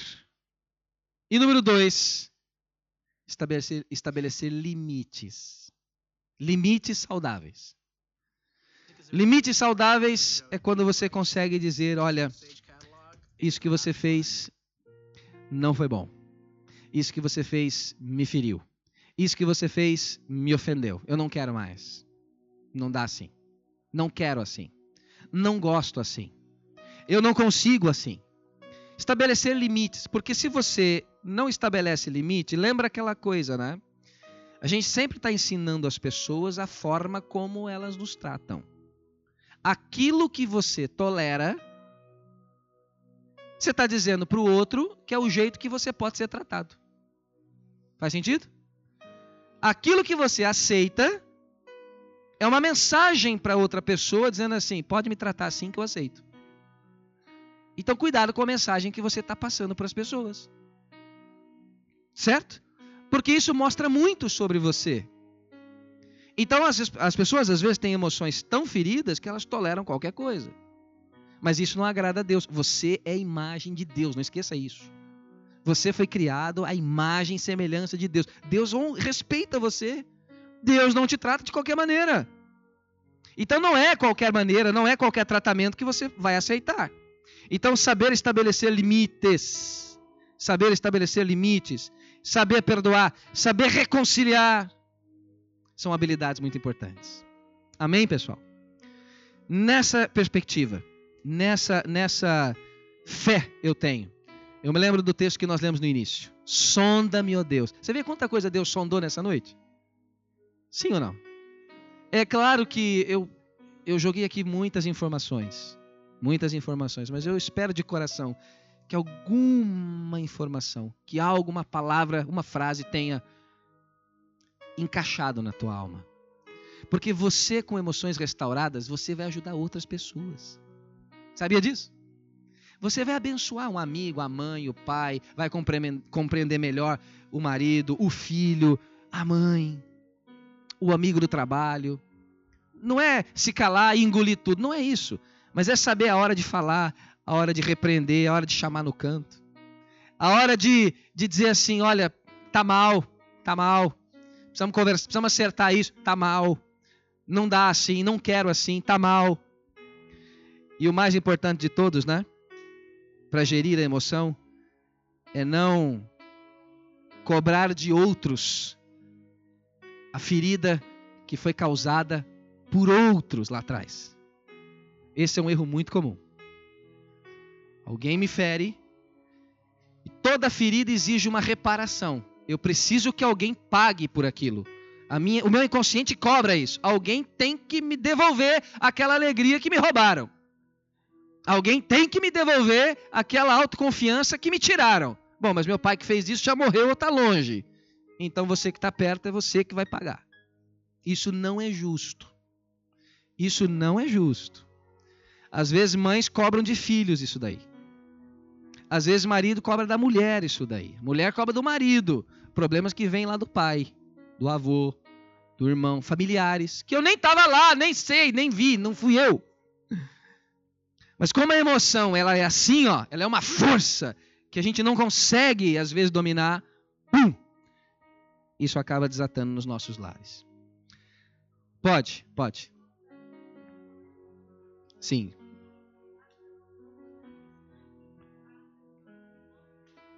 Muito bom. Boa frase. Boa frase. Não espetar de sangue pessoas que não sujaram você de sangue. Ou seja, você fica buscando. Alguém te espetou, então agora você procura alguém para pagar o preço, né? Pagar aquela fatura. Mas nem sempre quem está do teu lado contraiu aquela dívida. Isso é muito comum de acontecer. Mãe e filho, pai e filho, muito comum de acontecer, muito mesmo, muito comum. E aí sabe o que acontece? Os traumas vão ficando cada vez maiores.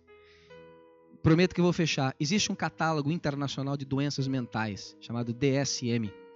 Foi lançado recentemente o DSM-5. Veja, quando eu fiz faculdade de psicologia era o DSM-4. Agora já lançou o DSM-5. Quando o DSM foi inventado, é uma lista de doenças mentais. O psiquiatra usa muito isso para categorizar você. A senhora falando de tal, depressão profunda, pereré, pereré, pereré. Tem lá um código, um catálogo, serve até para você ficar de baixa, essas coisas. É um livro internacional, Associação Americana de Psiquiatria. Quando o DSM foi lançado, 1930 e bolinhas, ele tinha 100 páginas. O DSM-5 já está com quase 5 mil páginas. Isso significa o quê? As doenças ah. E imagina o DSM-6, e o 8, e o 10 e o 20. Então nós precisamos tomar cuidado, porque talvez muitos de nós estejamos doentes, enfermos da alma, sem perceber, adoecendo a família, adoecendo pessoas que estão ao nosso redor. Por isso é tempo de cura nas nossas vidas. Amém? Amém? Queria, antes de passar para o momento de perguntas, fazer uma oração. Queria orar com você. E nessa oração eu queria pedir ao Vitor, né? Ao Vitor, que colocasse essa, essa música no, que eu te pedi no final. Eu gosto muito, minha esposa gosta muito. É, vocês conhecem. Queria ouvir com vocês essa canção em poucos minutos. Essa canção diz assim: Aquieta minha alma. Gosta? Conhece? Conhece? aquieta, aquieta. Porque a, a ferida emocional faz a gente ficar muito inquieto, né? Vamos orar assim? Obrigado, Jesus. Acalma o meu coração, Senhor.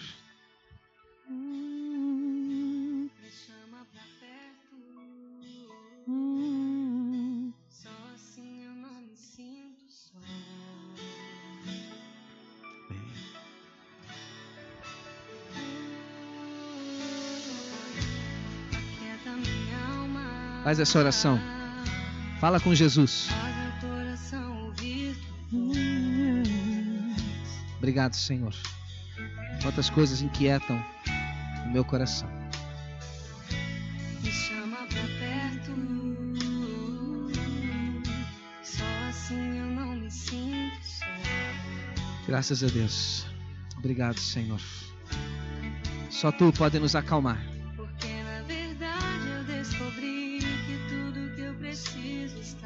Amém. Verdade, Senhor. Mas meu coração é teimoso demais pra Vai curando, Senhor, toda teimosia, todo orgulho. Sei que depender é como viver perigosamente, mas eu preciso acreditar e confiar no que você me diz. Acreditar e confiar no que Jesus me diz. Às vezes é difícil. Tenha fé. Oh Senhor, obrigado Jesus. Sonda, meu Deus, como diz o salmo que lemos. Conhece o meu coração, acalma as minhas inquietações. Me chama pra perto. Só assim eu não me sinto só. Muitas pessoas sofrem com solidão, com medo. Mas o Senhor Jesus nos restaura nessa noite.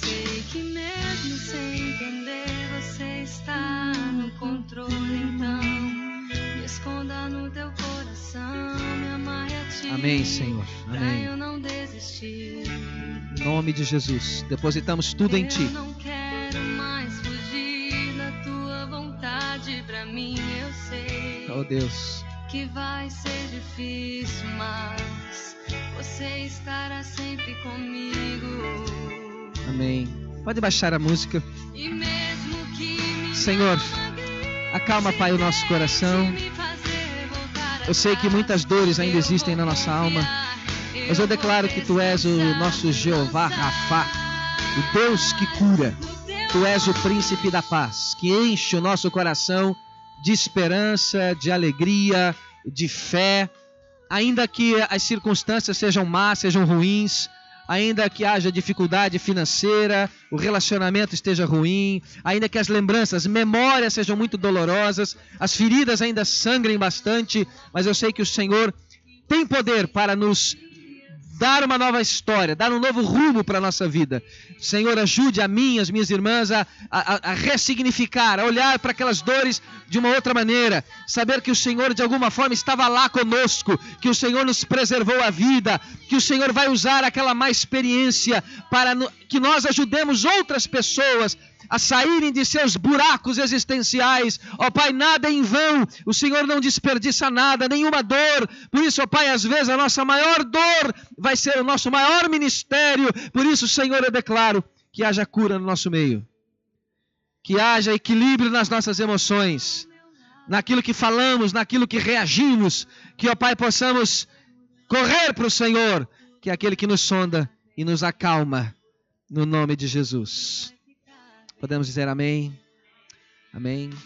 Diga para a pessoa que está ao seu lado: Deus cura você. Declara isso. Jéssica.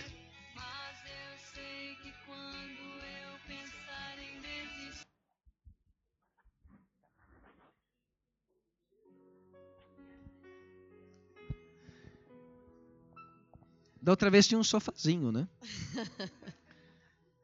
Estou me sentindo emocionalmente ferido agora. Um pouco rejeitado, digamos assim. Irmãs, tudo bem? Alguém tem alguma pergunta antes de eu começar a fazer? Porque ainda ninguém, quando eu puxar, ninguém vai saber que é a sua pergunta. Alguém tem? Dá tempo, tá bom? Vou ler a primeira. Vamos lá. As perguntas são boas hoje. São? Por acaso são mesmo boas. Antes também fo- as, as outras também foram, mas Eu tenho alguns traumas da outra vez. A primeira eh, veio antes com aqui já uma coisa, não sei se a pessoa pegou do dicionário ou se foi ela mesma que fez, ficou muito bem feito. Diz ansiedade. Planejar e não correr atrás do objetivo. Ansiar pelo produto final sem trabalho e esforço no meio do, per- do percurso. Aí eu acho que vem a pergunta dizendo assim: exemplo prático e simples. Perder 10 quilos sem fazer dieta ou exercício. E aí vem a pergunta: o que faz com que eu olhe para o momento atual e fique ansiosa e não me permita, não me permita buscar? O que poderia trabalhar para não estagnar? É uma boa, é uma boa pergunta para trabalhar um conceito daqueles que, que o, o palestrante tem que tirar, né? Cabe agora. Existe uma coisa chamada, vale a pena apontar, chamada autossabotagem. O que é autossabotagem? Eu faço coisas para prejudicar a mim mesmo. Inconscientemente. Esse exemplo aqui é excelente, porque é uma pessoa que diz assim: Eu quero perder 10 quilos. Perder não, eliminar. Tá vendo como vocês sabem? Tem que eliminar 10 quilos, mas não tem dieta e não tem exercício. Então, veja, existe um desejo, mas não existe, não existe o existe a vontade, mas não existem atitudes práticas, porque para fazer isso, 10 quilos, claro que vai pressupor uma série de renúncias, não é? Vou ter que não vou poder comer isso, não vou poder comer aquilo, vou ter que se calhar acordar mais cedo porque trabalho, vou ter que, né? Aquela pisa com os irmãos, vai ter que, com as irmãs, vai ter que ser uma coisa mais esporádica, né? Olha, na reunião lá depois do culto vai ter que ser o chazinho sem açúcar, enfim, uma série de renúncias. Mas essa, essas pessoas, e é muito comum, sofrem de um fenômeno chamado autossabotagem. O que é autossabotagem? Eu quero, mas eu vou fazer de tudo para não conseguir. Mas isso é inconsciente. Quero muito, mas eu vou fazer de tudo para me prejudicar. Porque eu aprendi, quando era criança, de que na verdade o que eu faço não dá certo. Eu aprendi isso. Está lá carimbado no meu cérebro. Então, se eu fizer alguma coisa que dê certo, é esquisito para mim. Não estou acostumado a fazer coisa que dá certo. Então, eu tenho que fazer de um jeito que dê errado. Mas se alguém me perguntar se eu tenho vontade, eu digo que sim, claro, eu quero emagrecer, eu quero eliminar 10 quilos. Por que, que você não consegue? A famosa começa na segunda. Começo na segunda, exatamente. segunda eu começo. Então, o que, que essa pessoa precisa fazer? Precisa de um autoconhecimento muito profundo, identificar o que, que aconteceu para que essa pessoa tivesse essa, esse tipo de comportamento. Por ter que ser inteligente e se conhecer. Falar, mas peraí, eu, eu, eu gosto de mim ou não? Eu gosto de mim ou não? Eu quero justificar essa minha tendência de autossabotagem, porque daqui a pouco, não sei, pode ter 30 anos, daqui a pouco vai ter 60. E aí vai olhar para trás para a vida com raiva. Eu não consegui porque não deixaram. Não, não é que não deixaram. Você se sabotou. Então precisa cortar esse cordão com as frases que a gente ouviu, com as coisas que a gente ouviu das pais, dos, dos, dos parentes, de um ex-namorado, de um ex-amor, coisas que ficaram gravadas. Tá? Então, nesse caso, é por aí. Autossabotagem. Pastor, e quando não temos memórias do passado e vivemos de uma forma triste sem saber o porquê, há forma de se resolver? Ah, existem duas hipóteses aqui. A primeira, o fato de não haver memória dolorosa pode ser um bloqueio da sua memória. Existem pessoas que não preferem não lembrar. É claro que a nossa memória é bem seletiva. Já imaginou se a gente lembrasse tudo que a gente viu e fez hoje, por exemplo, só hoje? Tua cabeça, por mais que fosse uma cabeça gigante, mas explodiria. No Brasil tem lugares que as pessoas têm cabeças maiores, né? Alguns, alguns estados. Não vou citar nomes, né? Bahia, aqueles lugares. Mas tem uns lugares assim, é, cabeça é grande. Não sei se em Portugal há equivalente a essa piada, não deve ter. Mas mesmo que fosse uma cabeça grande, já pensou se nós lembrássemos de tudo, tudo que você viu, tudo que você lembrou, tudo então a mente, a, a memória, ela, ela apaga algumas coisas. Mas quando ela apaga uma coisa dolorosa, normalmente isso é um bloqueio da sua mente para evitar que você sofra. Mas é isso é uma armadilha, isso não é saudável. O bloqueio não é bom, porque ele bloqueia, mas você reage àquilo. Você tem comportamentos desse bloqueio. Então, através de perguntas e uma volta ao seu passado, é, a terapia ajuda essa pessoa a identificar lembrar de algumas coisas. Essa é a, isso, esse é, esse é o gancho para a segunda história. Existe um tipo de depressão que é uma depressão que não é de trauma, é uma depressão genética. Existem pessoas que sofrem, e, e crianças, por isso que existe a, a, a depressão infantil. Crianças que sofrem de depressão, elas nascem com uma deficiência de uma coisa chamada serotonina, e elas ficam tristes. Não teve abuso, não teve trauma, não houve um, um fato. Não. Mas elas geneticamente nascem com essa doença. Isso é uma doença. Então existe a depressão por um trauma. O marido morreu, traiu, o pai morreu, o filho morreu. Uma depressão de um fato. Mas existe a depressão que vem de uma questão orgânica, porque a depressão tem a ver com a química do cérebro a química do cérebro. Como lidar com a dor da nossa alma e, e, e, e não saber o porquê que dói. É na mesma linha.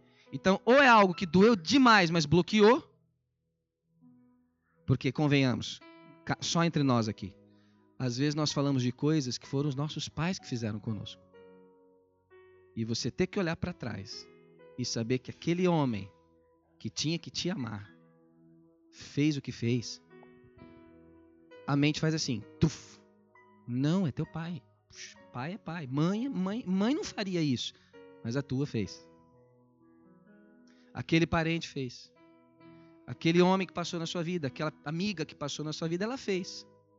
Então, falar de algumas coisas é muito doloroso. Então, a mente às vezes prefere. É quase como um desmaio. Sabe quando as, as pessoas desmaiam? É uma estratégia do corpo para desliga. A dor é tão grande que a pessoa desmaia. Então, mas é evidente que se há uma tristeza, ou é de fundo genético, química cerebral, ou então existe algum bloqueio aqui que precisa ser tratado. Isso são casos muito profundos. Né? Essa daqui já começa assim, é pastor. Hum, quando começa assim, eu fico com um certo receio. Quero saber onde é a saída de emergência. Né? Diz assim: me identifiquei com o seu medo. É, acho que é do exemplo que o senhor falou ah, professora. Sim. Creio que minha vinda para Portugal foi pelas mãos de Deus, pois não foi plano meu. O que o pastor me orienta a fazer? Realmente fiz tantos planos no Brasil e agora tudo saiu fora do meu controle. Estou tentando segurar a onda, mas o medo barra insegurança está me, me estressando. A vontade mesmo é de voltar e fugir daqui. Risadinhas. Uhum. É. Os, os. Que é uma outra coisa do nosso tempo, né? Os emojis. Os emojis fazem com que a gente não fale mais os sentimentos, né? A gente coloca lá um emoji, põe uma carinha. É, é uma situação muito comum, muito comum. Essa coisa de mudei de país, fui para lá, vim com expectativas, a coisa não deu certo. E aí temos que identificar algumas coisas, né? O, o, o, o, que, que é o não deu certo? Tem coisas que vão eh, dar frutos, não é? Às vezes você vê árvores grandonas, aquela árvore grandona um dia foi uma sementinha, né? Alguém plantou e ela cresceu, não nasceu grande. Há pessoas que querem fugir porque não querem sofrer. Esse é um ponto. Não querem sofrer. Falou para a família que ia morar na Europa, então a família falou: Uau, agora tem alguém morando na Europa. Então agora não quer dizer que está passando dificuldade. Há um certo orgulho aqui. Não tem nenhum problema dizer que errou. Não há nenhum problema com isso. Já conheci pessoas que foram embora e chegaram à conclusão que aqui não era o lugar deles. Isso é top das galáxias, entende? É ser honesto consigo mesmo.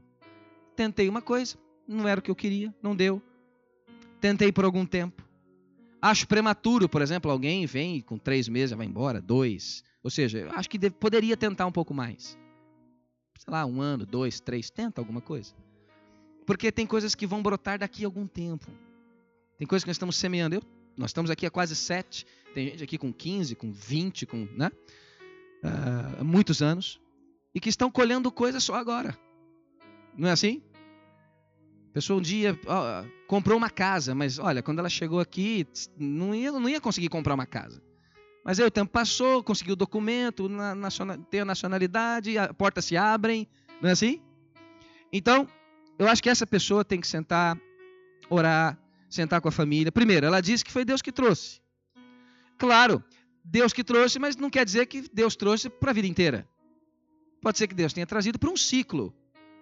Um ano, Deus trouxe para dois anos, Deus trouxe para três anos, Deus trouxe para seis meses, Deus trouxe para 50 anos, não sei. É o que eu sempre digo com a minha mulher: quanto tempo nós vamos ficar em Portugal? Eu, para mim, ficaria 200 anos. É o meu desejo, 200. Mas, de repente, Deus tem outros planos. Voltar para o Brasil, ir para a Itália, ir... não sei. Mas, se for da nossa vontade, permaneceremos aqui. Já falei que meu sonho é morar em Oeiras, porque eu acho que Oeiras é super, é top, é top das galáxias. Né? Então, minha irmã, minha irmã que escreveu isso, minha irmã escreveu isso, você tem aí um conflito. Agora, isso aqui provavelmente está tirando a sua alegria. Com certeza. Viver com essa dúvida.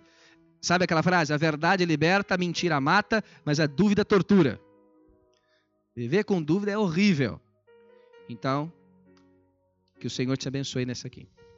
E a última diz: Sinto-me triste, sufocada, às vezes com falta de ar, com falta de ar, vontade de dormir e parece que não consigo sair do lugar. Estou com depressão?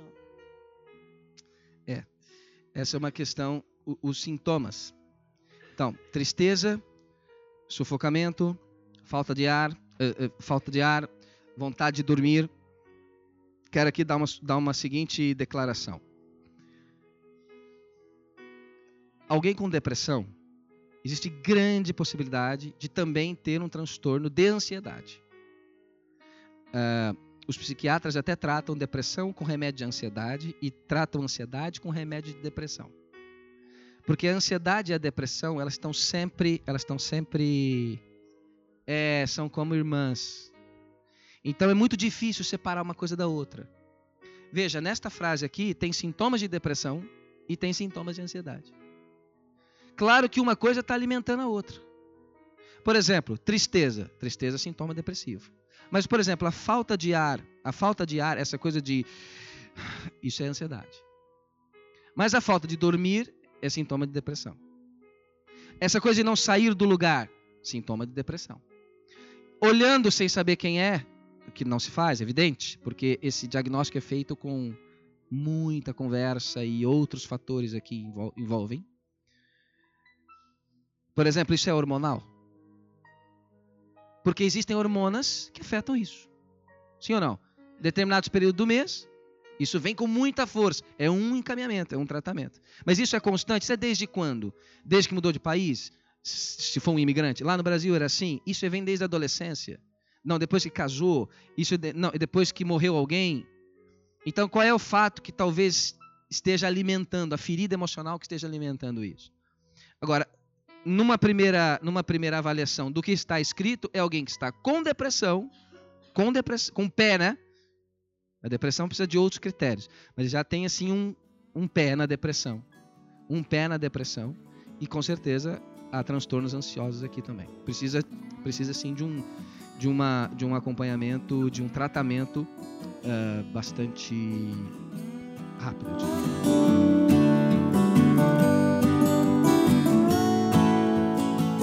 Este foi mais um podcast produzido pela Igreja MSBN ao Corpo de Cristo.